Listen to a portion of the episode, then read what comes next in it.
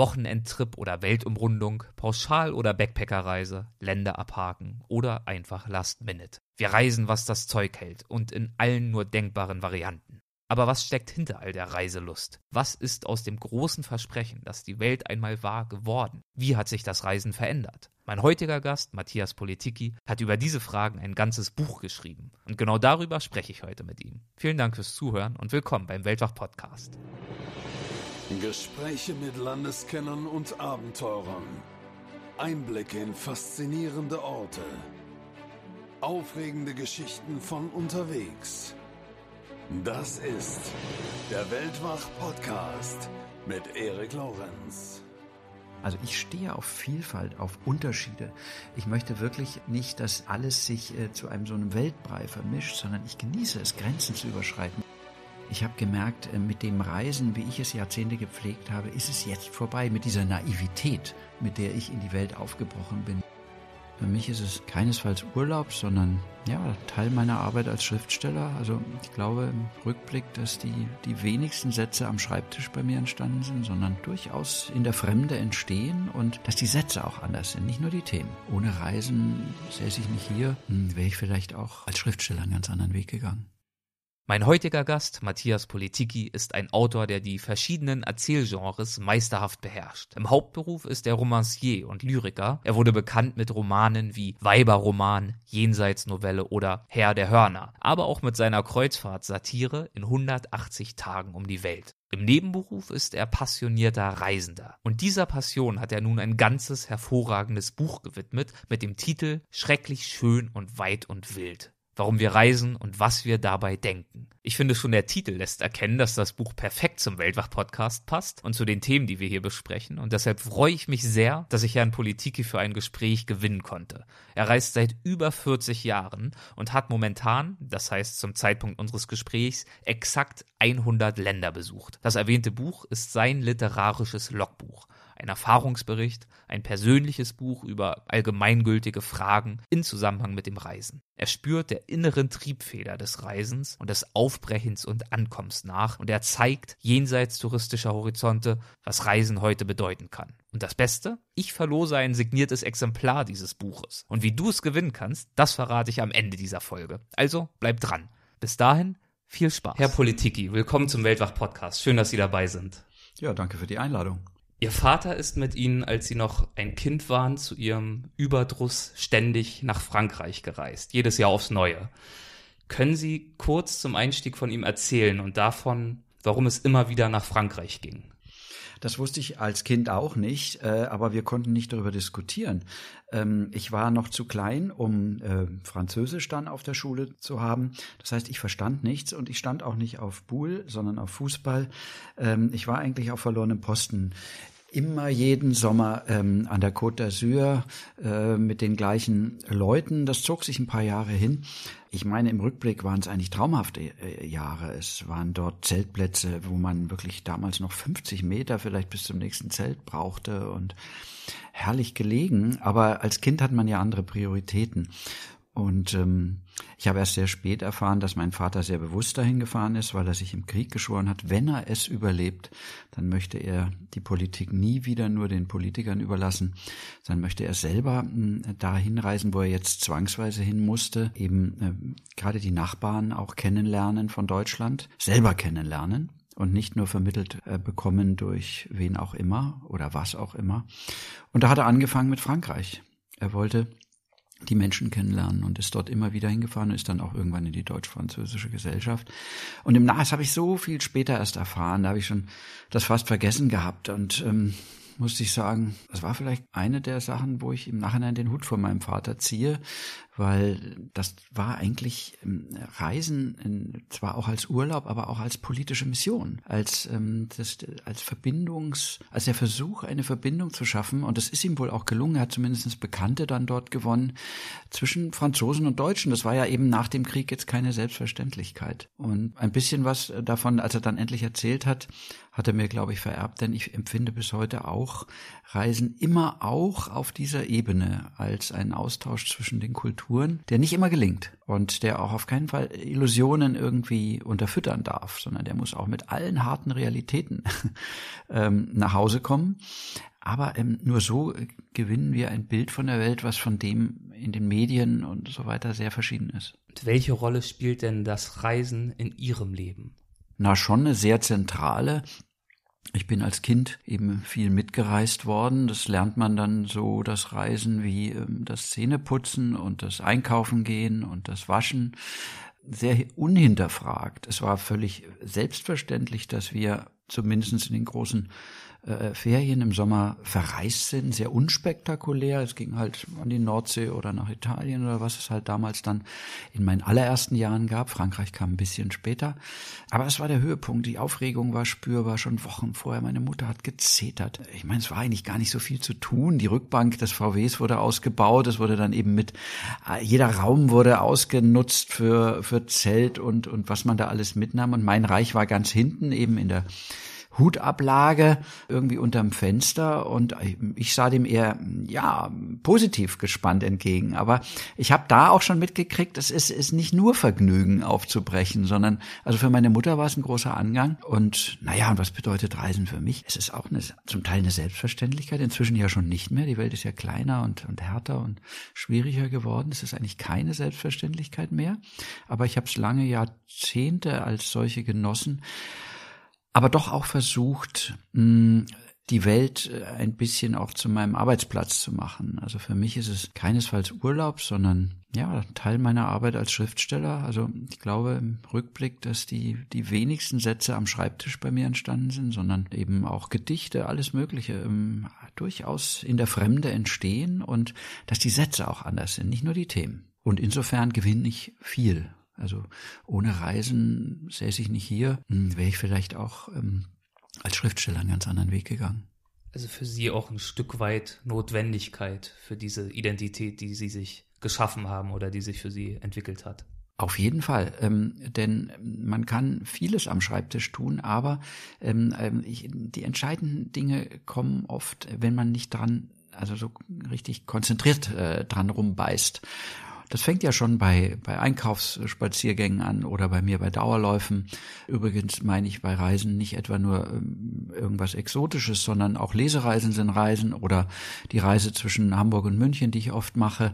Äh, oder ähm, ja, auch Gott, ne, an die Nordseeküste oder was auch immer. Jeder, jede Reise birgt die Chance, äh, aus Alltagsstrukturen auszubrechen und damit auch ja anderes wahrzunehmen und für mich als Schriftsteller andere Stoffe zu finden, aber wie ich schon sagte, sie auch auf andere andere Weise zu notieren. Also gerade in Extremsituationen, im Regenwald, in der Wüste, im Gebirge, macht man äh, nicht so lange Sätze, mit denen ich eigentlich am Anfang meines Schreibens immer kokettiert äh, habe. Ich wollte immer möglichst kompliziert und elegant oder artistisch. Und das hat mir eigentlich das Reisen ausgetrieben. Am, am, Im Himalaya da oben ist zu kalt für lange Sätze. Und ähm, das ist eine gute Schule, auch für Schriftsteller. Auf Effizienz sich ein bisschen zu trimmen. Aufs Wesentliche. Äh, man kann am Schreibtisch natürlich immer noch alles gegenkorrigieren, aber man merkt plötzlich, welche Kraft in diesen Sätzen äh, steckt, in diesen Notizen, die man bewusst vorläufig macht, ja, auf einen Zettel, in ein Notizbuch und vielleicht dann abends im Zelt äh, äh, sogar eintippt. Aber auf keinen Fall schon unter dem Anspruch, ähm, hier schreibe ich gerade an meinem neuen Buch, sondern es ist einfach nur mal schnell weg wir müssen weiter. Vorne, äh, der, der Bergführer wartet schon äh, sozusagen. Das hat man ja alles auch im Hinterkopf. Ich brauche jetzt nur das Wesentliche. Was, was ist es? Schwitze ich, schwitze ich hier anders als in der Wüste? Natürlich. Wie riecht das? Oder ähm, auch die Abgründe. Also Adjektive dafür, kurz, boah, geht's da weit runter und so. Ähm, aber mit dem boah darf es ja nicht stehen bleiben. Ich brauche das Adjektiv. Die, gerade die kleinen Worte sind für den Schriftsteller entscheidend. Die großen Substantive und auch die Handlungszusammenhänge, die kann ich in Ruhe am Schreibtisch machen. Aber die, die kleinsten Worte, Adverbien, Partikel, die findet man in der Fremde. Das finde ich spannend und über die Fremde und über das Reisen, über seine möglichen Wirkungen, aber auch Herausforderungen haben sie kürzlich ein hervorragendes Buch geschrieben. Es heißt Schrecklich, schön und weit und wild, warum wir reisen und was wir dabei denken. Wie ist bei Ihnen der Gedanke entstanden, dieses Buch zu schreiben? Also mein Vorgängerbuch ähm, in der Prosa zumindestens ähm, hieß ja im Untertitel, warum wir Marathon laufen und was wir dabei denken. Und das war das erste Buch, wo ich ähm, nicht mehr in der Maske der Fiktion geschrieben habe, sondern über mich selbst. Denn ein Buch über übers Laufen äh, kann man nicht schreiben, ohne die eigenen kleinen Siege und großen Niederlagen auch äh, dort auszubreiten, ehrlich und direkt. Äh, sonst, das würden Läufer merken. Das merken wir auch, wenn wir untereinander reden. Ähm, da werden gewisse Eckdaten abgefragt und dann kommt es auch schon zu den Anekdoten und ähm, ja, man merkt, ob jemand übertreibt oder nicht. Und die läuferische Erfahrung zu schildern, die die großen ja Euphorien und die und aber auch die Szene zusammenzuweisen und das, was es den Menschen auch verändert auf 42 Kilometern, was es für Freundschaft heißt, was es für Männer und Frauen Frauen heißt, was es für unsere Gesellschaft heißt, dass wir hier so leistungsorientiert laufen, mehr als leistungsorientiert als im Beruf manche. Ähm, das habe ich alles nur ähm, schreiben können, weil ich plötzlich ganz bei mir selbst war und ich habe gemerkt, hey, ich schreibe ja fast sowas wie eine verkappte Autobiografie und schon war der Gedanke da, dann muss ich natürlich auch noch über das Reisen und über das Schreiben auch noch mal so ein Band machen. Ja, wir denken immer in Trilogien, es wird dann dadurch wichtiger, glaube ich, aber ehrlich gesagt, ich hatte auch einfach Lust. Und dann kam die Flüchtlingskrise hm, dazu, die mich dann auf, ähm, auf eine ganz andere Weise bewogen hat, dieses Projekt auch sehr schnell anzugehen. Denn egal wie man sie bewertet, ähm, ich habe gemerkt, äh, mit dem Reisen, wie ich es Jahrzehnte gepflegt habe, ist es jetzt vorbei mit dieser Naivität, mit der ich in die Welt aufgebrochen bin, mit dieser ungebrochenen Euphorie, mit diesem Wunsch nach Völkerverbindung und nach, ähm, ja, Kennenlernen von Einzelnen. Es ist überlagert worden durch äh, etwas anderes, was ich wirklich nicht bewerten will, aber was mir gezeigt hat, dass meine Welt, die ich so fraglos als Reisewelt hingenommen habe, wirklich eine andere jetzt wird. Ich hatte es vorher verdrängt, die Anschläge, die zunehmenden Kriege, die Verschiebungen der Macht auf der Welt. Man ist immer draußen rumgereist, aber plötzlich war es so die Bilder waren plötzlich auch da. Die Bilder waren auch hier und die, die hat man nicht aus dem Kopf gekriegt, äh, dass ich gedacht habe, das muss jetzt schnell sein. Und ja, dann habe ich mich bewusst nochmal für eine Reise entschieden, um äh, ja all das aufzunotieren, was ich all die Jahre vorher vergessen habe oder eben gar nicht wollte. Ich bin ja immer gereist um des Reisens willen. Ich habe nicht Notizen übers Reisen gemacht. Und zum Zweiten bin ich irgendwann gereist, um gewisse Bücher zu recherchieren. Dann habe ich Notizen über die Themenbereiche gemacht oder die Länder, die dort eine Rolle spielen. Aber ich habe nie Notizen über das Reisen gemacht. Und deswegen bin ich dann bewusst nochmal sehr schnell los in eines der härtesten Länder, die ich kenne. Hm, die arabischen Länder schieden aus. Ähm, da war bis zu im Moment zu gefährlich. Aus meiner Kenntnis kam dann, dann Indien. Indien. Indien. Und da war ich dann zwei Monate und habe, hm, äh, abgesehen davon, dass ich natürlich vieles auch einfach nur genossen habe, habe ich doch sehr genau auch nochmal Buch geführt über meine Empfindungen was macht das Reisen mit mir? Ähm, warum bin ich so oft unglücklich? Warum bin ich dann aber auch eine halbe Stunde später plötzlich wieder so glücklich? Hm, was vermisse ich, ähm, wenn ich allein unterwegs bin? Und, und, und da waren die Fragen plötzlich da, die ich auch alle brauchte für das Buch. Und direkt das erste Kapitel heißt Mein Abschied vom Reisen. Und Sie haben ja gerade auch schon mhm. erläutert, dass sich Ihr Blick auf das Reisen in den letzten paar Jahren äh, doch deutlich geändert hat. Mhm. Und in diesem Kapitel, da schreiben Sie zum Beispiel, meine Welt als Reisender war weit und wild gewesen. Dem jugendlichen Grundgefühl, dass da draußen ein unerschöpfliches Reservoir an Rätseln und Abenteuern auf mich wartete, hatte ich über Gebühr lange gefrönt. Jetzt wurde mir klar, dass das Reservoir Jahr für Jahr überschaubarer und letztlich endlich geworden war. Dass es hinterm Horizont wahrscheinlich nichts mehr zu entdecken gab, was ich nicht schon aus den neuen Medien kannte. Und falls doch, dass ich dort niemals mehr wirklich allein sein würde in einer tatsächlich fremden Fremde mit der großen Freiheit, wie ich sie ein paar Jahrzehnte ausgekostet und vor allem von der ich auch zu Hause geträumt hatte, war es wirklich und endgültig vorbei. Also, ich verstehe, dass man nach einigen Jahren und jetzt auch im Angesicht dieser Ereignisse ein Stück weit desillusioniert sein kann und auch bestimmte Entwicklungen bedauert.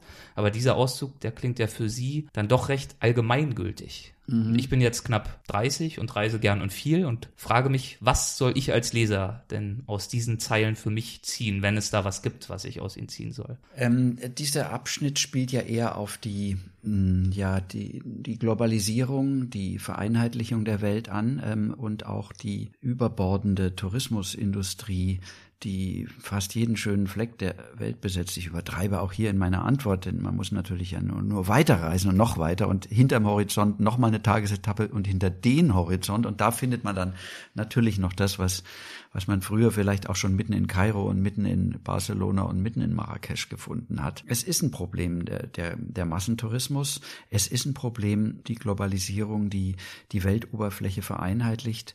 Nicht zu ihrem Vorteil, finde ich. Ich bin Anhänger, ich stehe dazu äh, eines kosmopolitischen Weltbildes. Also ich stehe auf Vielfalt, auf Unterschiede.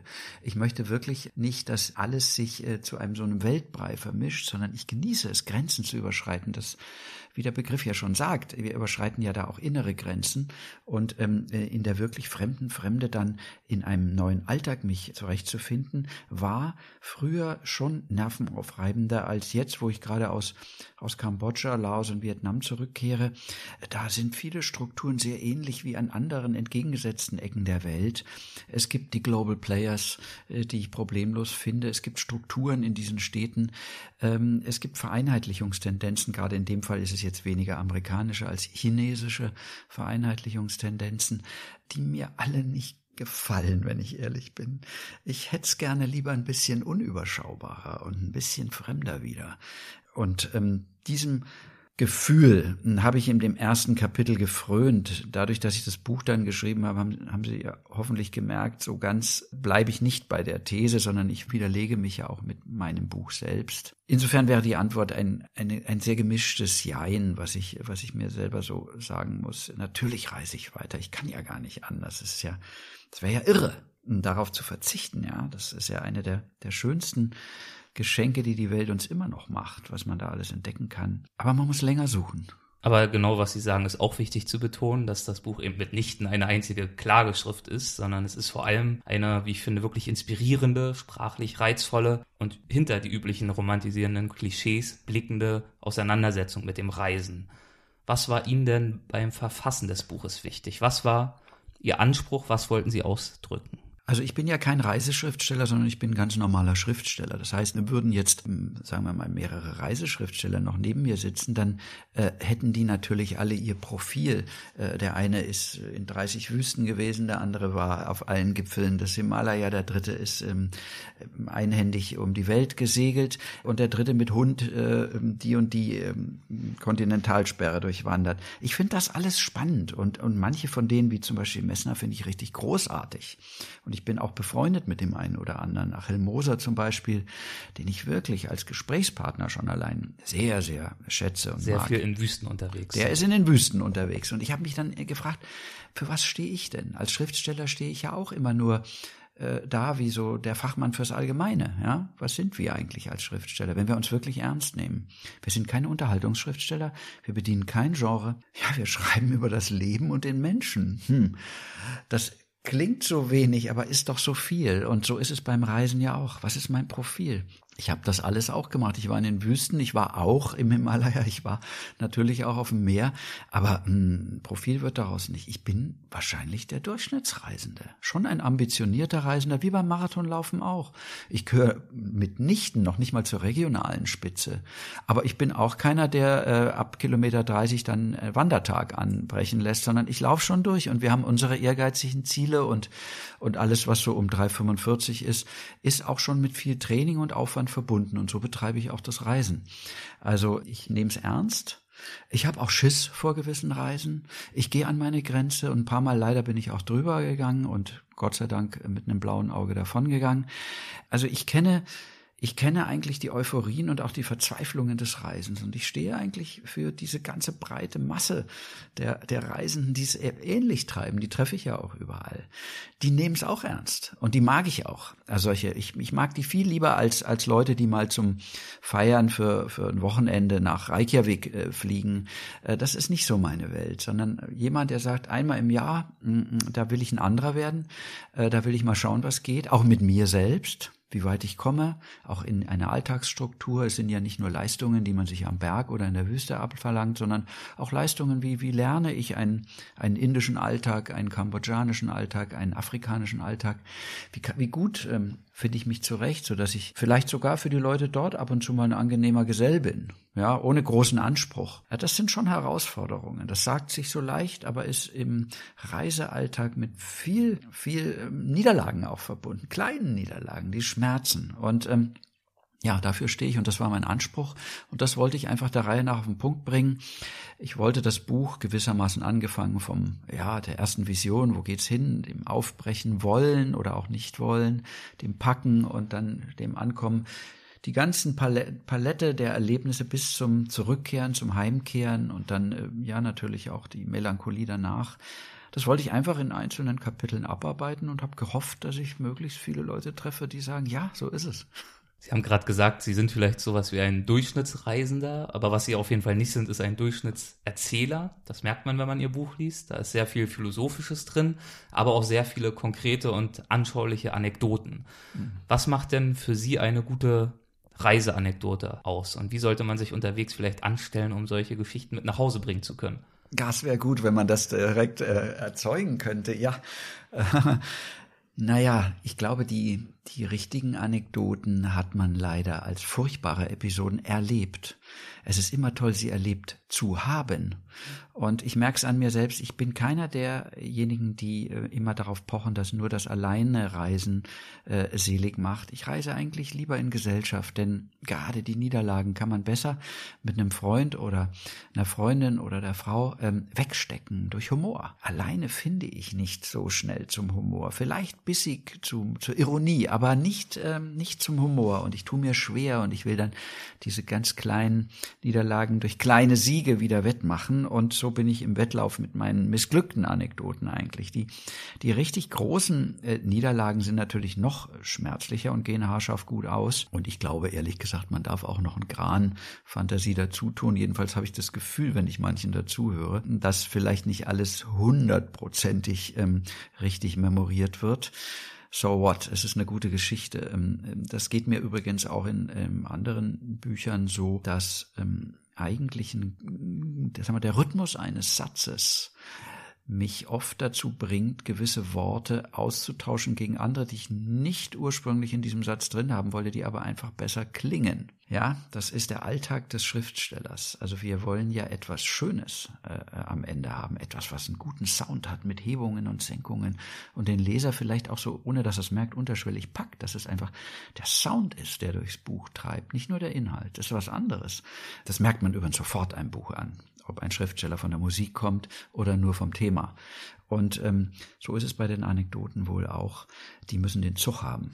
Sie müssen, und das ist wiederum der, da schließt sich der Kreis, das ist wie beim Marathon auch. Sie müssen von hinten gedacht werden. Wenn sie als Anekdote erzählt werden, anfangen kann jeder es ist viel schwieriger, die Anekdote zu dem richtigen Ende zu bringen, also zum Ende vor dem Ende und so weiter. Aber ich will jetzt nicht über erzählerisches ähm, Erzählen, das merkt man ja selbst, also am, am Tresen, am, am, im Zelt, wenn einer erzählt. Das ist großartig eine gute Anekdote. Ihr Untertitel lautet, warum wir reisen und was wir dabei denken. Ich weiß, Sie haben da ein ganzes Buch drüber geschrieben, hm. um diese Frage zu beantworten, aber ich versuche es trotzdem mal. Warum reisen wir? Was sind die Gründe, die Sie bei der Auseinandersetzung mit diesem Thema gefunden haben, warum Menschen aufbrechen? Also ich habe diese Frage mir auch tatsächlich explizit immer wieder äh, im Buch gestellt, um auch wieder andere neue Antworten darauf zu geben. Und ich habe durch dieses Buch auch neun meiner Reisegefährten genommen, weil jeder Reisende natürlich ein bisschen anders ist und andere Antworten auch auf diese Kardinalfrage gibt.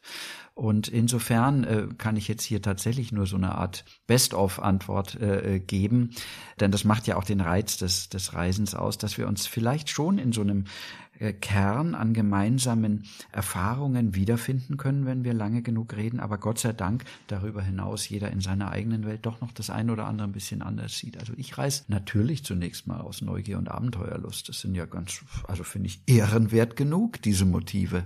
Ich reise einfach deswegen, weil es die Welt gibt das muss gar nicht weiter begründet werden. Es wäre ja fatal, wenn ich mich damit zufrieden gebe, äh, mit dem Viertel, was schön genug ist, wo ich lebe, aber hey, äh, das Leben hm, kann schon auch noch äh, hinterm Horizont mit spannenden ähm, neuen Aspekten aufwarten.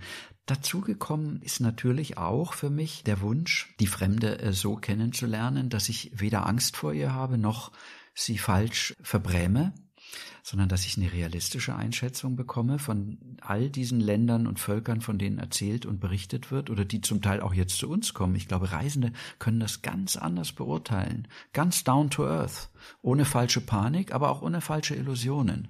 Die wissen sehr genau zu unterscheiden, auch wer da kommt. Da ist überhaupt nicht, ich habe keinen Reisenden gehört, der da pauschale Sätze dazu sagt. Das ist doch schon mal ein wunderbares Zwischenergebnis, dass man durch die Reisen Sachen beurteilen kann, die für andere wie eine ja unerklärbare neue äh, Weltwendung über sie kommt, da können Reisende untereinander sehr viel differenzierter nachdenken. Da hat sich doch schon gelohnt, finde ich, um auch dieses weltoffene Gemüt sich anzutrainieren im Laufe der Reisen. Das hat man ja nicht von Haus aus. Ich war doch auch ängstlich. Ich musste auch erst mal lernen, da reinzulatschen. Äh, ich habe in meinem ersten Englandurlaub mit 16 überhaupt mich nicht, mich nicht getraut, Englisch zu reden, weil ich war natürlich schlecht und ich habe das auch nicht verstanden, was die gesagt haben. Das war offensichtlich was anderes als das, was wir auf der Schule gelernt haben. Und ich war froh, als ich wieder zu Hause war. Ja, und England ist mein Lieb eins meiner Lieblingsländer geworden. Ja, ähm, in Europa vielleicht sogar mein Lieblingsland. Ja, da muss man aber erst hin, wenn man so startet. Und ähm, das meine ich, ist auch schon eine sehr gute Selbsterziehung. Und da ist vielleicht dann auch schon das nächste. Man reist ja auch immer, um ein bisschen ein anderer zu sein in der Dauer der Reise. Man geht ein bisschen mehr aus sich raus. Man, man kitzelt schon ein paar PS mehr aus seinem Leistungsvermögen. Man will es noch mal wissen. Man will angreifen, man will beißen, also sagen wir mal am Berghang. Äh, man will aber auch mal ähm, vielleicht auch einen Unsinn mehr machen als den, den man sich im Alltag ähm, schon längst abtrainiert hat. Also man ist, also ich höre es von meiner Frau und auch von Kumpeln, die mich be begleitet haben, man ist lustiger, man ist draufgängerischer. Ja, man erlebt sich selber auch anders. Und ähm, ja, auch das lohnt allein schon. Sie schreiben, die kostbaren Orte sind nie da, wo die Masse ist. Wie findet man denn an einem Reiseziel das Außergewöhnliche, das Faszinierende, Beeindruckende jenseits der Sehenswürdigkeiten? Also ich habe da eigentlich ein ganz einfaches ähm, Rezept, allerdings ähm, habe ich das ähm, erst im Nachhinein als Rezept erkannt. Ich bin einfach hinter den Sehenswürdigkeiten nicht stehen geblieben. Ähm, natürlich gehe ich zu den Sehenswürdigkeiten und die sind zum Teil inzwischen so überfüllt, dass ich froh bin, dass ich einige andere dieser, inzwischen ist ja alles UNESCO-Weltkulturerbe, fast leer gesehen habe. Das Tal der Könige zum Beispiel, da waren wir fast alleine und in den äh, einzelnen Gräbern sowieso und sind da stundenlang rum äh, und hat sich auch keiner groß gekümmert. Mann, was für ein Luxus. Das hat man damals gar nicht so schätzen können, wenn man jetzt war jetzt gerade letztes Jahr im Taj Mahal bis zu 80.000 ähm, Zuschauer oder ähm, Touristen werden da durchgeschleust pro Tag, erfährt man. Man sieht schon auch an einem Tag, ich war jetzt nicht wo 80, aber es waren dann im Durchschnitt, sind es halt 40.000. Boah, da, hm, da ist die Aura eines Ortes schwer zu erspüren. Man, man sieht schon, es ist ein wunderschönes Gebäude, aber mh, hm, es strahlt nicht mehr so. Hm, wie es auf meinem Puzzle gestrahlt hat, was ich als Kind hatte. Ich glaube, da war das Taj Mahal irgendwie verheißungsvoller. Geheimnisvoller. Noch. Ja, es war, es war rein. Es, äh, auf dem Bild, äh, ich habe es ja jetzt auch wieder rausgeholt, um es mir mal anzugucken. Da sind auch wenige Leute, die auf es zulaufen. Es ist ja Taj Mahal äh, hat ja diesen wunderbaren, diese Achse, diese, diese spiegelnde Achse, eine Wasserstraße, die auf sie zuführt. Und da kann man links und rechts davon gehen. Damals konnte man noch, ich meine, Damals auf dem Puzzle konnte man noch direkt an den Wasserkanal gehen, inzwischen ja auch nicht mehr. Äh, das wirkt schon anders. Und da geht man halt einfach dann weiter. Das ist ein ganz einfaches Rezept. Die kostbaren Orte kommen dann wieder. Das sind dann eben zweit- und drittklassige Tempel und äh, was es sonst noch gibt, die nicht UNESCO-Weltkulturerbe sind, die aber kein Deut weniger interessant oder schön oder aufregend sind, wo aber niemand ist. Und es sind dann vor allen Dingen auch die ganz normalen Stadtviertel, in denen man Sachen entdeckt, ja, die man manchmal äh, brüskieren, manchmal schockieren, aber manchmal auch sehr beflügeln. Und da habe ich gemerkt, tauche ich erst recht in diese Länder ein, während an den Sehenswürdigkeiten Wie gesagt, ich will sie nicht verteufeln. Ich bin da gerne. Äh, klar, ähm, ich, ich will das sehen, aber ähm, das allein kann es nicht sein. Und wenn man sich dann lang genug hinter den Sehenswürdigkeiten rumgetrieben hat, ja, dann wird so langsam ein, ein, ein Puzzlestein mehr und noch einer und noch einer. Es wird nie ein ganzes Bild draus. Also ich glaube, da darf man sich nicht in die Tasche lügen. Selbst in den Ländern, in denen ich schon so, so oft war, bin ich, gerade Indien zum Beispiel, von heute auf morgen wieder auf Null gestellt, weil ich plötzlich denke, bah, das, äh, das hatte ich jetzt gar nicht auf dem Schirm, wie sich der verhalten hat oder was jetzt hier passiert ist. Naja, das macht auch den Reichtum von Indien aus, hm, aber das kann einem auch in England übrigens passieren. Und dieses sich überraschen lassen, in die Stadtviertel reingehen, bis hin zu den Slums. Sie haben, glaube ich, auch mhm. irgendwo geschrieben, nur wer die Slums eines Ortes besucht, oder zumindest insbesondere wer die Slums eines Ortes besucht und erkundet, kann ein Land wirklich verstehen. Und all das, das bezeichnen sie auch als die Rückseite mhm. dieser Orte. Ist auch ein schönes Bild, finde ich. Ja, aber die Rückseite äh, ist jetzt spektakulär mit Slums besetzt, aber zum Beispiel in London ist die Rückseite natürlich das East End und da in Kneipen dann, also in den Pubs, die ja wunderschön zum Teil sind, aber manchmal auch gar nicht, mit den ähm, Locals äh, ins Gespräch zu kommen und dann darüber zu diskutieren, ob das Bier einen, einen Nazi-Aftertaste hat. Ein, ein, it has no Nazi-Aftertaste. Da gibt's eine Marke, Spitfire heißt die äh, übrigens, die damit wirbt. Und äh, da ist man als Deutscher dann auch schon ganz schön gefordert. Aber dann im großen Gelächter zu enden, ja, und zu merken, hey, die wollen eigentlich auch auf, äh, unter der Gürtellinie mal, äh, dass wir uns wehren. Und die wollen nicht diese Demutshaltung, ja, ja und so weiter, sondern nee, dass wir einen draufgeben. Ähm, das ist sehr spannend ähm, zu erleben, wie man sich auf die Weise dann auch Achtung ähm, einholen kann. Das sind also zum Beispiel auch, äh, erinnere ich mich, dass wir dann auch über Fußball da geredet haben, immer wieder. Und dann habe ich natürlich gesagt, na ja, das Maul also so voll nehmen äh, müsst ihr jetzt auch nicht. Ähm, ihr habt jetzt einmal gewonnen und, und wir haben es doch ein paar öfters gewonnen. Und dann kam tatsächlich einmal äh, das Gegenargument, ja, aber wir haben zwei Weltkriege gewonnen und damit steht es dann wieder anders. Also die zählen als Weltmeisterschaft dann im East End mit. Und ähm, so wurde ich auch da immer wieder auf Null äh, gesetzt. Ich dachte, London kenne ich doch schon ein bisschen und ich liebe diese Stadt. Ja, Das ist meine Stadt, wenn ich mal so pathetisch äh, formulieren kann. Und ich mag auch die Menschen. Menschen. Nicht nur die im West End, ich mag auch die im East End, aber sie äh, haben mich auch immer wieder brüskiert und schockiert und zum Glück ähm, auch immer wieder versöhnt mit ihrem Humor. Und man lernt dann auch ein bisschen britischen Humor sich selber zu eigen zu machen, äh, um überhaupt dort anständig aus dem Pub wieder rausgehen zu können. Das ähm, ist ein Umstand, diese Beschreibung, die Sie gerade ähm, vorgetragen haben, die mir an Ihrem Buch sowieso gut gefällt, dass Sie eben, wie gesagt, nicht romantisieren, sondern eben nicht nur von der kulturellen Bereicherung durch Begegnung mit Einheimischen sprechen, wobei das ja fast jetzt noch eine war, was Sie gerade erzählt haben, sondern Sie sprechen eben auch an, was mindestens ebenso wahr ist, dass viele Begegnungen alles andere, zumindest auf den ersten Blick betrachtet, als angenehm mm. sind. Mm. Um nochmal aus Ihrem Buch einen kleinen Abschnitt zu zitieren. Um sich in der Fremde zu behaupten, darf man sich nicht klein machen, auch nicht durch Abducken hinter seiner vermeintlich höher stehenden Zivilisiertheit. Da wird man von den dunkelsten Gestalten sogleich als Opfer erkannt. Wenn man nicht so archaisch werden will wie die Einheimischen, muss man es spielen. Eine dritte Möglichkeit gibt es nicht, will man nicht seinen ganzen Urlaub auf der Flucht verbringen. Wir sind nicht aufgebrochen, um ein besserer Mensch zu werden, sondern ein anderer. Fällt Ihnen spontan ein Beispiel ein, wo es für Sie notwendig geworden ist, sich auf diese Weise in der Fremde zu behaupten? Ach, viele, viele, viele, viele. Ähm, ich bin bei der erwähnten Reise ähm, zum Taj Mahal, äh, ich bin auch in äh, Jaipur angegriffen worden. Äh, plötzlich von hinten bekam ich einen Schlag. Und ich war so noch gefangen vom Palast der Winde, den ich vorher gesehen hatte und mir richtig Zeit gelassen hatte. Das ist ja ein wunderschöner äh, Palast, gerade im Abendlicht, ähm, dass ich in den Altstadtgassen ähm, damit gar nicht gerechnet hatte. Auch da war ich plötzlich wieder auf Null. Und ich dachte, es war natürlich die übliche Bande an Halbstarken, die dann keckernd ähm, mich eine Weile noch verfolgte, aber ich war eben leider nicht gefasst gewesen drauf, deswegen war ich auch zu langsam, um einen zu kriegen. Ich lief also dann, ähm, ja, schon nicht mehr so verträumt und wohlgelaunt weiter und hatte die endlich abgeschüttelt. Da zeigte ein, ein Mann auf mich in der, in der Gasse, und diesmal war es kein Jugendlicher, der mich ganz laut äh, rief er mir entgegen, You are Hindu! Ich dachte, jetzt ist er ganz, also sind die alle verrückt hier in diesem Viertel, gehen kopfschüttelnd an ihm vorbei und ähm, ja, wieder eine Ecke weiter hielt ein Motorradfahrer neben mir und sagte, also ähm, in dem typischen, was ich auch so liebe, diesem Pigeon-Englisch, was er gesprochen hat, also was, was machst du denn hier eigentlich? Was, was treibst du dich denn hier rum? Dann sage ich, naja, ich, hey, Altstadt und äh, da hinten ist mein Hotel, ich weiß schon, wo ich bin. Dann sagt er, du, ist kein gutes Viertel, steig mal auf, ich bring dich hier raus. Ich wollte nicht rausgebracht werden. Und der insistierte aber. Und abends habe ich es meinem Freund erzählt, einem, einem Inder, der sofort sagte, ja Mensch, du warst im Moslemviertel. Da gehen wir schon lange nicht mehr rein.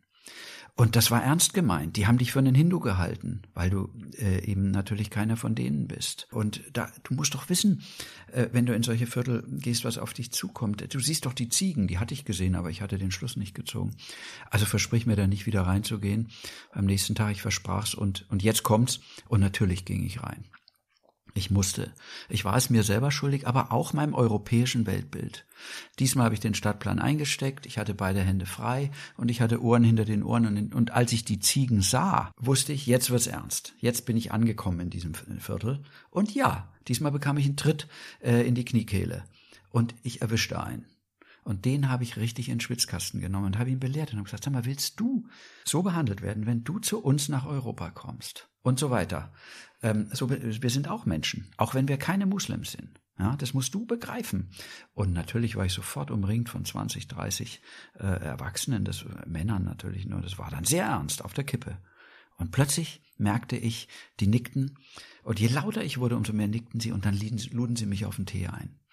Und da finde ich, da zeigt sich, wir müssen für unsere toleranten, liberalen Einstellungen nicht nur auf dem Papier und schon gar nicht erst nur in Europa und erst recht nicht nur in Form unserer Politiker dafür einstehen. Nein, wir müssen in solchen harten eins zu eins Konfrontationen direkt in der Fremde auch dafür kämpfen.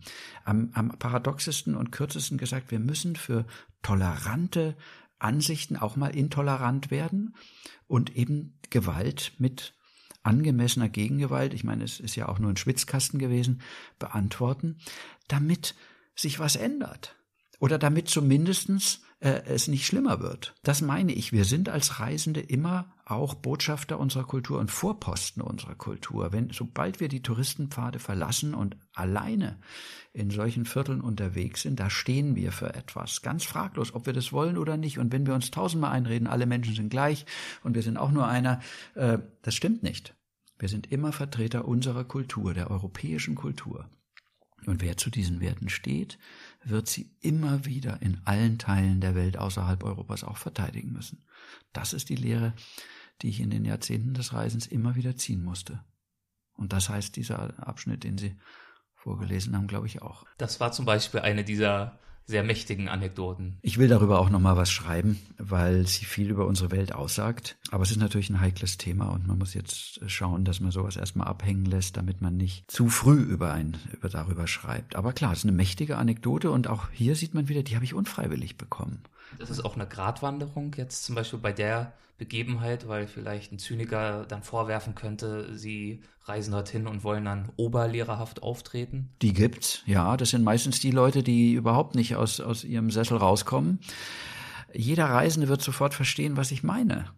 Äh, er hat andere Situationen schon erlebt. Die müssen nicht immer so, so, so radikal sein, wie die, die ich gerade erzählt habe. Das fängt ja viel kleiner auch oft an. Hm auch wenn man mit seiner Freundin oder gar einer blonden Freundin in arabischen Ländern mal unterwegs war. Jeder, der das gemacht hat, weiß, wovon ich rede. Ich musste das erst lernen, als, als etwa, wie alt war ich bei meiner, in Ägypten, war ich 21, 22. Ich war so behütet groß geworden, ich hatte nicht auf dem Schirm, dass da andere ähm, Jungs oder Männer kommen und meine Freundin ja nicht nur äh, verbal, sondern eben auch ähm, ja, mit, mit ihren Händen ähm, anmachen. Ich habe eine schwache Figur abgegeben bei dieser ersten Reise. Ich war, ich war überrollt. Aber bei der zweiten Reise wusste ich, wie es geht. Und da haben wir und, und also wir waren eine Clique, uns dann auch Schlachten geliefert, gewissermaßen, um unsere Freundinnen zu verteidigen. Und ich finde, das waren wir ihnen auch absolut schuldig. Und da gibt es gerne Debatten mit irgendjemanden, der, der sagt, musstest du denn, konntest du da nicht sagen, hey, das finde ich jetzt nicht mal so toll von euch? Dann, dann muss man dem eben sagen, nee, äh, so kann man eben nicht reagieren. Das ist eine Sprache, die, die leider nicht verstanden wird. Und da ist mir die Ehre unserer Freundinnen mehr wert gewesen und meinen Kumpeln auch. Woran bemessen Sie für sich den Wert einer Reise? Oder denken Sie in solchen Kategorien überhaupt nicht? Ach, ich denke während der Reise jetzt nicht um, ich will sie gut machen im Sinne von, ich will gut durchkommen. Das ist schon wert. Also man kann ja auch scheitern auf Reisen. Ich bin auch immer mal wieder gescheitert. Man kann groß scheitern, dann wird man irgendwie mit äh, auf der Bahre rausgetragen und mit dem mit dem Notarzt irgendwie nach Hause gebracht. Habe ich auch schon erlebt. Und ähm, man kann klein scheitern, weil man einfach ähm, keinen Zugang zu dem Land gefunden hat und, und, und auch irgendwie Wichtiges verpasst hat. Man will es gut machen. Das ist schon mal, das ist schon mal, wenn das passiert ist, dass man zufrieden ist, äh, dass die die Idee der Reise dann mit der Erscheinung der Reise halbwegs zur Deckung kommt, also der Idee, die man vor Antritt der Reise hatte, mit dem, was man danach tatsächlich abgeliefert hat, da bin ich schon zufrieden. Wenn nebenbei noch die eine oder andere äh, Sache aufgeschrieben wurde oder auch nur im Kopf passiert ist, umso besser. Aber es ist fatal übrigens auch beim Schreiben. Ich, reise, ich reise nie dahin, damit ich Ideen habe. Es wäre schlimm, wenn wir nur reisen würden, damit etwas passiert. Ich finde, der, die Reise ist Selbstzweck. Es ist anstrengend genug, aber auch lohnend genug, sie möglichst gut zu Ende zu bringen. Was an Erkenntnissen rausspringt, das weiß man währenddessen noch gar nicht. Das kommt oft viel später und das kommt auf leisen Taubenfüßen. Das kommt nicht mit Gepolter und weil man irgendwas ganz Großartiges erlebt hat, sondern die Erkenntnisse, hm, die sind beiläufig und akkumulieren vielleicht, weil man immer wieder das Ähnliches erlebt hat und ja, wenn man dann zu Hause sitzt, dann merkt man plötzlich, ah, da habe ich eigentlich immer wieder dasselbe Muster selber an den Tag gelegt. Deswegen bin ich nicht über diese Hürde gekommen. Es lag an mir. Ich habe da was falsch gemacht. Ja, das ist natürlich ein schönes Zusatzergebnis, aber wie gesagt, muss nicht sein. Ich finde, Reisen an sich ist anstrengend genug. Wie ist es für Sie denn nach einer langen Reise wieder heimzukommen? Großartig. Es ist großartig. Und wer nicht dieses großartige Gefühl hat, schon ein paar Tage vor der vor der Heimkehr, der lebt verkehrt. So einfach würde ich es mal, so platt würde ich es jetzt erstmal sagen. Ähm, die Heimkehr zeigt doch, ja, wo wir im wahrsten Sinn zu Hause sind. Das hat nichts mit einem spießigen oder gar einem, einem rückwärtsgewandten äh, Regionalismus zu tun und mit Nationalismus schon gar nicht, sondern ich meine da, wo unsere Wurzeln sind, ähm, wo unsere Stammkneipe ist, wo unser Stammbäcker ist, wo die Nachbarn sind, von denen wir ja wahrscheinlich die Hälfte gar nicht mal so mögen. Aber das ist nun mal unser Zuhause, unsere vertraute Welt, in der wir mit gesenktem Blick gehen, weil wir alles kennen oder glauben zu kennen. Es ist schön, finde ich, da wieder anzukommen und wieder anzudocken und ähm, ja, den Geschmack wieder des Frühstücksmüslis oder auch der der, ja, des Biers am Abend äh, in der Stammkneipe äh, zu haben. So spannend es ist, auch mal monatelang was anderes um die Ohren zu haben. Es ist, es zeigt, ähm, dass wir Wurzeln geschlagen haben und dass das Leben eben in diesem Wechsel ähm, am besten funktioniert von Aufbrechen und Ankommen und auch Zurückkehren. Ich glaube, nur unterwegs sein, ähm, das ist überhaupt nicht mein Ding, sondern es gehört schon auch diese Geborgenheit dazu, in der man wieder Kraft tankt in der man seine Freunde trifft. Also ich meine, das sind mindestens solche Werte wie, wie Reisen sich die Welt erobern, ja, und Leben ohne Freunde möchte ich nicht leben. Und ähm, auch deswegen kehre ich gern zurück. Sehr schön. Dann würden wir jetzt zu den Halbsätzen kommen. Das heißt, ich gebe einen Halbsatz vor und Sie vollenden ihn. Das kann ganz knapp sein oder auch ausführlicher, wie es Ihnen gerade in den Sinn kommt. Mhm. Das Wesentliche, das uns das Reisen schenkt, ist ab und zu mal eine Niederlage. Eine Reise ist für mich in Anführungszeichen gelungen, wenn wenn ich mit dem Gefühl nach Hause komme, dass ich das, was ich mir vorgenommen habe, halbwegs erreicht habe und wenn dazu noch das eine oder andere völlig ungeplante dazugekommen ist, was ich dann plötzlich im Rückblick fast als das Entscheidende empfinde. Ein intensives Leben zu führen bedeutet für mich, auf keinen Fall immer nur das Gleiche zu machen, sondern sehr viele verschiedene Dinge, äh, die aber möglichst immer an der Leistungsgrenze. Das klingt martialischer, als ich es meine. Aber zum Leben und zum Reisen, aber auch zum Trinken, um banal zu werden, aber auch beim Schreiben und äh, im Zwischenmenschlichen, das Leben muss einem irgendwann mal beigebracht haben, wo die eigenen Grenzen sind und sich aber nicht vorher schon abzukuscheln, sondern auch schon bewusst immer an diese Grenzen, Leistungsgrenzen zum Beispiel, aber auch emotionale Grenzen, Grenzen, wie weit man sich öffnen kann. Das ist nicht jedem gleich ge gegeben, ja. Es kann nicht jeder zum ersten Mal im tiefsten Afrika landen und sofort alles toll finden. Es gibt auch genug Leute, die sagen, oh Gott, oh Gott, wie schaut's denn hier aus? Ich will heim. Das muss man denen auch zugestehen. Ähm, aber an die eigene Grenze gehen, bewusst gehen und damit das, was man macht, auch wirklich auskosten. Das, ja, das wär's. Ein Moment auf meinen Reisen, der mich besonders bewegt hat, war? War ein Moment, den ich schon oft erzählt habe und gerne auch diesmal noch erzähle, äh, war die Glaubensdebatte mit einem Imam in einem kleinen, in einer kleinen Moschee ähm, auf dem Sinai, die natürlich pari endete. Wir konnten einander nicht überzeugen. Aber die Jünger, die ihm zugehört haben, verabschiedeten sich dann sehr nett von mir, viel netter als der Imam selbst. Und einer sagte eben zu mir, er gab mir die Hand, ich soll ihm versprechen, doch trotzdem einmal im Leben den Koran zu lesen. Und ich versprach es ihm. Und er versprach mir dann, denn darum bat ich ihn dann wenigstens auch einmal im Leben die Bibel zu lesen. Und an diesen Händedruck, äh, den wir uns da gaben, muss ich oft denken, äh, gerade auch in den Zeiten, die dann sehr viel später anbrachen, in diesen härteren Zeiten, in denen wir jetzt leben, wo viel von der Konfrontation der Kulturen die Rede ist. Dieser Händedruck zeigt mir immer wieder, dass man nicht ähm, überlaufen muss zu etwas anderem und alles pauschal gut finden und absegnen, sondern dass wir haben uns wirklich eigentlich gefetzt und haben uns gesagt, nee, wir glauben das eben nicht, was der andere glaubt und konnten doch mit Achtung voneinander scheiden. Das war's. Eine meiner vielleicht anstrengendsten Reisen war also es gibt Reisen, an denen ich gescheitert bin, die waren sicherlich zu anstrengend, aber die anstrengendsten Reisen waren immer nach Indien. Das ist ein Land, was einen sehr fordert, von der, den Hochgebirgstouren im Himalaya bis zu den äh, Regenwäldern oder eben auch diesen Metropolen, die ganz anders funktionieren als unsere. Ähm, das ist eine Welt für sich. Ja. Und als anstrengend haben Sie ja vielleicht auch ein bisschen ironisch auch mal Ihre Kreuzfahrtreise ah, ja. beschrieben. Sicherlich. Wie ist es denn dazu gekommen? Das passt ja zu Ihrem sonstigen Reisestil auf den ersten Blick eher weniger. Ja, ich bin dazu eingeladen worden als sogenannter Writer in Non-Residence. Ähm, ja, es gibt auf solchen Schiffen durchaus auch ab und zu mal Leute wie mich, die dann eben ein paar ähm, Abende bestreiten mit, äh, ja, mit Lesen aus ihren Werken. Oft sind es Schauspieler, die die lesen, aber ja, selten auch mal Schriftsteller und in meinem Fall war es eben dann sogar die Weltreise und ich musste dafür dann, das waren 13 Etappen, auch ähm, jeweils 13 Lesungen machen. So, also ich hatte auch eine Funktion, wenn man so will.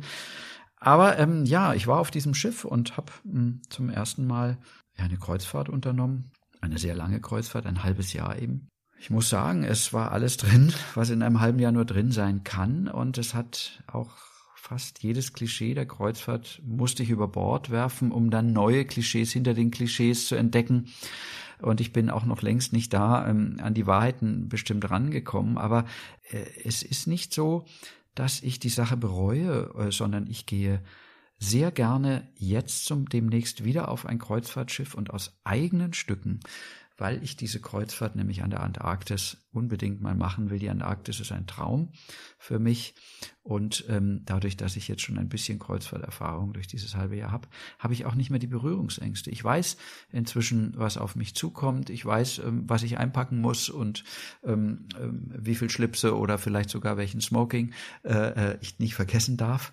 Das gehört zu den Spielregeln äh, solcher Kreuzfahrten dazu und man muss wissen, was man tut. Äh, und dann ist auch das eine Reise, die einen verändern kann. Wenn ich an die Zukunft denke, mache ich mir mancherlei Sorgen. Nicht nur als einer, der zu Hause bleibt, sondern auch jemand, äh, der gerne reist. Sehr viele Länder, in die ich immer reisen wollte, sind inzwischen ja wahrscheinlich langfristig unbereisbar geworden. Kriegsgebiete oder zumindest so von undurchsichtigen ähm, Kriegsherren beherrscht dass ich jedenfalls nicht der Typ bin, um da reinzugehen. Ich hatte früher, ohne dass ich jetzt äh, ein Abhaker bin, aber irgendwie das Gefühl, die ganze Welt steht mir offen. Äh, inzwischen habe ich eher die Sorge, es wird immer weniger. Je mehr ähm, Massentourismus sich an äh, den verbliebenen Stellen bald, umso mehr fallen ganze interessante Regionen und ähm, ja, vielleicht auch demnächst Erdteile weg. Und das macht mir wirklich Sorgen. Dann nochmal eine Variation des Satzes. Wenn ich an meine Zukunft denke, wenn ich an meine Zukunft denke, so möchte ich versuchen, so lange wie möglich gegen meine Sorgen anzureisen. Das heißt, kräftig jetzt endlich auch mal in meine Sehnsuchtsländer aufbrechen oder meine Sehnsuchtsorte aufsuchen, die ich nämlich komischerweise mein ganzes Reiseleben lang, pff, ja, nicht vermieden habe, das, so weit kommt's noch, aber komischerweise nicht gezielt genug aufgesucht habe, um, um sie auch mal ähm, als eigenständige Reise durchzuboxen gegen die Vorschläge, die meine Freunde gemacht haben oder meine Frau. Und deswegen zum Beispiel gehe ich es jetzt auch an mit der Antarktis und ich hoffe im nächsten Jahr mit einer Besteigung des Kilimanjaro und so weiter und so fort. Also ich hoffe, wenn ich an meine Zukunft denke, dass ich auf die Weise noch lange genug weitermachen kann. Dann kommen wir jetzt ganz zum Schluss zu den Assoziationen. Das heißt, ich nenne nur noch einen Begriff und Sie sagen das, was Ihnen dazu in den Sinn kommt. Abenteuer beginnt nicht erst da, wo Palmen wachsen oder wo Leoparden äh, in den Bäumen schlafen. Das Abenteuer beginnt äh, in meiner Erinnerung schon Ital in Italien, als meine Eltern sich wechselweise versicherten, dass der Käse ranzig sei und in Wirklichkeit war es einfach nur Parmesan und den kannten wir damals noch nicht. Das ist auch schon ein Abenteuer. Heutige Backpacker Heutige Backpacker machen mir manchmal keine gute Figur, wenn sie an ihrem Handy zu sehr kleben äh, und damit den digitalen Spuren folgen, die ihnen ähm, ja auch eine virtuelle Reisegruppe ähm, vorgibt und sich dann an den ausgesuchten Backpackerplätzen treffen, äh, wo wieder andere Backpacker sind. Ich übertreibe jetzt hier. Ich habe dazwischen doch immer wieder manche gefunden, die ganz genauso drauf sind, wie, wie wir es damals waren. Aber es gibt so doch äh, inzwischen eben eine Mehrzahl an Backpackern, die ähm, leider diesem Klischee, wie ich es gerade skizziert habe, mh, doch folgen. Und ja, die sind eigentlich, finde ich, genauso traurig wie Pauschaltouristen, die natürlich ihrem Reiseleiter dann, der, der körperlich anwesend ist, nachfolgen, der ein Fähnchen vor ihnen herträgt und sie eben so rumführt ähm, durch die Destination. Schade, Absurdistan. Absurdistan lauert überall. Es muss nicht äh, so weit äh, kommen wie ähm, bei gewissen Reisen, wo man im Zickzack sich dann plötzlich nur noch vorwärts bewegt. Aber ähm, im Nachhinein sind das großartige Phasen und ich wünschte mir manchmal ein bisschen mehr Absurdistan und auch in meinem Alltag. Ähm, das macht locker. Fällt Ihnen ein Beispiel ein, spontan? Naja, ähm, äh, als wir anlegten bei der Kreuzfahrt ähm, in Madras, gab es doch tatsächlich den verrückten Tagesausflug zum Taj Mahal mit Rückflug dann allerdings nach Bombay, weil das Schiff fährt ja inzwischen weiter und das habe ich mir nach, im Nachhinein auf der Karte mal angeguckt. Das wäre so vom Größenverhältnis, wie wenn man äh, in Rom landet und dann einmal kurzen Tagesausflug nach St. Petersburg macht, weil das ja auch in Europa liegt nach der Logik und dann weiterfliegt. Ähm, das Schiff ist inzwischen schon weitergereist und ist dann irgendwie an der Nordküste von Frankreich das ist schon sehr absurd. Und ich muss sagen, es war eine großartige Reise. Ich habe sie gemacht. Sie dauerte eben zwei Tage und ja, also unvergesslich. Aber natürlich, also würde ich freiwillig nie äh, so planen. Freiheit. Freiheit. Na, da fallen mir viele Klischees ein, aber darauf wollen sie nicht hinaus. Trotzdem habe ich das Gefühl, wenn ich aufgebrochen bin, wenn ich an, gerade wenn, wenn mir so, mh, hm, so diese schwüle, feuchte Luft der Tropen oder der Subtropen entgegenschlägt, wenn, wenn die Flugzeugklappe aufgeht. Da riecht man sie so ein bisschen, die Freiheit schon. Und der letzte Begriff, zu Hause. Zu Hause ist da, ähm, wo meine Frau ist, wo meine Freunde sind, wo der Balkon ist, ähm, auf dem man zusammensitzen kann und sich erzählen kann. Ich bin da völlig altmodisch und spießig. Nur weil ich dieses kleine geborgene Zuhause habe, kann ich auch so rausgehen aus mir und im Urlaub, weiß Gott, auf alle Bleche hauen, die sich mir in den Weg stellen. Für zu Hause brauche ich nicht viel mehr als das, was ich gerade genannt habe. Herr Politik, verraten Sie mir doch zum Abschluss, wo unsere Zuhörer am besten mehr über Sie erfahren können. Mehr? Na, da muss ich ja meine äh, Homepage-Adresse angeben, klar.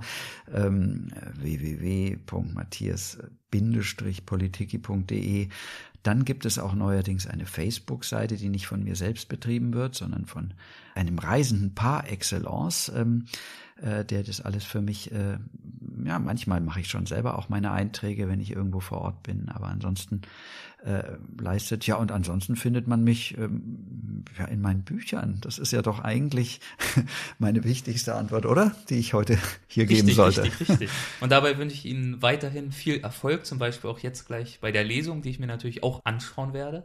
Da lesen Danke, Sie ja nochmal ja. aus Ihrem Buch Schrecklich, schön und weit und wild. Und das ist sehr zu empfehlen. Danke. Dankeschön. Das war Matthias Politiki, ein sehr interessanter Mensch und ein fantastisches Buch, das möchte ich nochmal hervorheben. Und ich verlose ein signiertes Exemplar davon, von Schrecklich, Schön und Weit und Wild. Was du dafür tun musst? Schnell sein. Wir haben ja eine neue Weltwach-Facebook-Gruppe.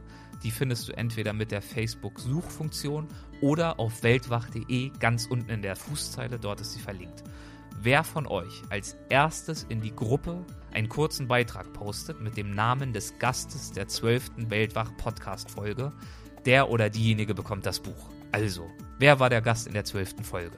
Nachschauen, schnell ab in die Gruppe und posten. Wer am schnellsten ist, gewinnt. Hast du eigentlich schon eine Bewertung für diesen Podcast bei iTunes abgegeben? Wenn er dir gefällt, wenn du ihn gern hörst, dann würdest du mir damit einen riesigen Gefallen tun, denn das ist die beste Möglichkeit, wie du mir dabei helfen kannst, diesen Podcast noch bekannter zu machen. Vielen Dank, viel Erfolg beim Gewinnspiel und bis bald. Dein Erik Lorenz.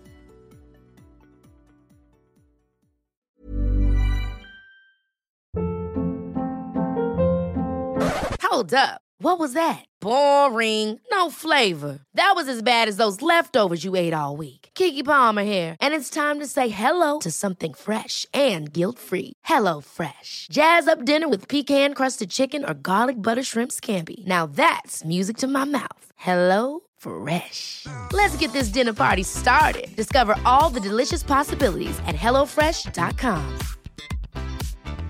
Mom deserves the best, and there's no better place to shop for Mother's Day than Whole Foods Market. They're your destination for unbeatable savings, from premium gifts to show-stopping flowers and irresistible desserts. Start by saving 33% with Prime on all body care and candles. Then get a 15-stem bunch of tulips for just $9.99 each with Prime. Round out Mom's menu with festive rosé, irresistible berry chantilly cake, and more special treats. Come celebrate Mother's Day at Whole Foods Market.